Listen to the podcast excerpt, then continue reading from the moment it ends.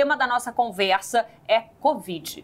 Mas a gente vai falar, gente, dos desafios da recuperação da doença. Em todo o país, mais de 8 milhões de pessoas já se recuperaram da Covid, 500 mil só aqui no Rio de Janeiro, que é ótimo. Mas muitos pacientes relatam um cansaço, uma prostração que se prolonga, mesmo depois daquela fase aguda da doença, aquelas duas semanas em que a pessoa tem que ficar isolada. Até um termo na literatura médica foi criado é, para identificar, para definir essa prostração que persiste ali por semanas e às vezes até meses. Em inglês, chama long COVID. E é sobre isso que a gente vai conversar agora. Será que esses sintomas representam algum sinal de alerta? O que, que pode ser feito para atenuar isso? A gente vai conversar com o médico clínico nefrologista Dr. Bruno Zavadsky, que coordena a emergência em um grande hospital particular aqui no Rio de Janeiro, portanto, desde o início da pandemia, está acompanhando todas essas mudanças com o carro andando, né? O que está acontecendo com a Covid. Doutor Bruno, obrigada pela entrevista. Minha primeira pergunta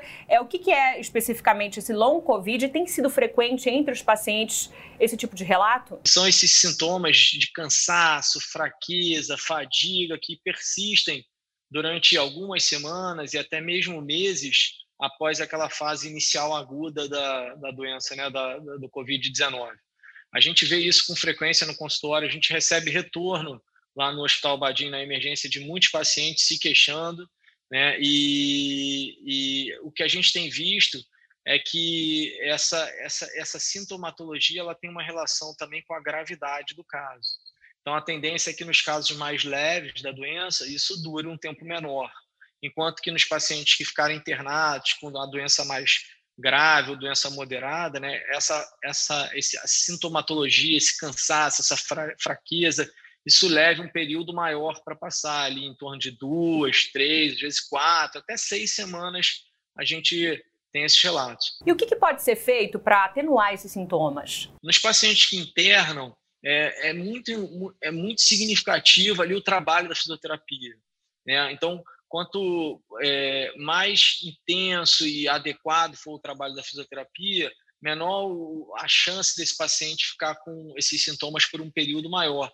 Por quê? Justamente porque fazendo a fisioterapia no paciente internado, né, é, a gente, de certa forma, previne essa perda dessa massa, dessa massa muscular, dessa massa magra. Isso certamente contribui para o tempo desse long COVID ser menor pós-alta.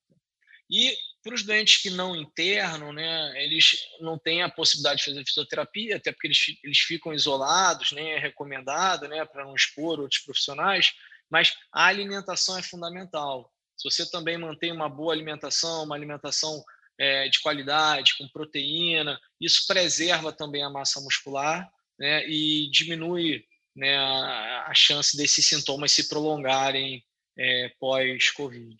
E como esses sinais de alerta é, representam, indicam perigo de que há uma piora no quadro e que é preciso procurar ajuda médica? A tendência né, é que esses sintomas eles progressivamente, progressivamente melhorem. É, é claro, isso não vai melhorar de um dia para o outro, mas ao longo das semanas, é, a ideia é que o paciente cada vez vá se sentindo melhor e vá conseguindo fazer mais suas atividades e até voltar à sua rotina habitual. Quando isso, passado algumas semanas, permanece ou até piora, esse é, por exemplo, um sinal de alerta que tem alguma coisa errada. Né? Então, isso são sinais e sintomas e alertas que a gente deve ficar atento. Se isso não está melhorando, né, é, tem que ser investigado para ver se não existe alguma outra coisa por trás. E com relação à volta da prática da atividade física, o retorno, ou mesmo aquelas pessoas que não faziam antes, que resolveram mudar o estilo de vida depois de tomar esse susto, é preciso algum cuidado específico? Procurar antes um especialista é, antes de voltar a fazer o exercício? Os quadros de doença moderada ou grave, ou seja, aqueles pacientes que precisaram de oxigênio suplementar, que ficaram internados, que ficaram na terapia intensiva, certamente eles, esses precisam ser avaliados antes pelo médico, precisam fazer exames do coração, eletrocardiograma, alguns marcadores né, sanguíneos que veem também complicações cardíacas podem acontecer nessa fase subaguda, para aí sim, depois de terem o ok do médico, retornarem gradualmente né, às suas atividades físicas. Quando a doença é leve, né, é, a chance dessas complicações, principalmente essas complicações cardíacas, ela é menor né? mas ela também pode acontecer. Então, idealmente, esses pacientes deveriam também ser avaliados. Mas, como eu comentei, né, isso na vida real não é possível, 100% das pessoas serem avaliadas por um médico. Agora, doutor Bruno, tem gente que vai estar tá ouvindo essa entrevista e aí, por segurança, vai concluir. Ah, então, é melhor eu não fazer atividade física, já que há algum risco, é melhor eu ficar aqui em segurança, quietinho. Não é bem por aí, não, né, doutor? É, é importante voltar de forma gradual, né? Mas a gente sabe, por exemplo, que a Covid é uma doença, por exemplo, trombogênica. Então, a, doente, a pessoa ficou 14 dias já mais restrita, aumenta a chance, por exemplo, de trombose nesse período pós. E justamente o que vai prevenir isso é o retorno ali das atividades, a movimentação, a atividade física. Então, essa linha de pensamento não é a melhor.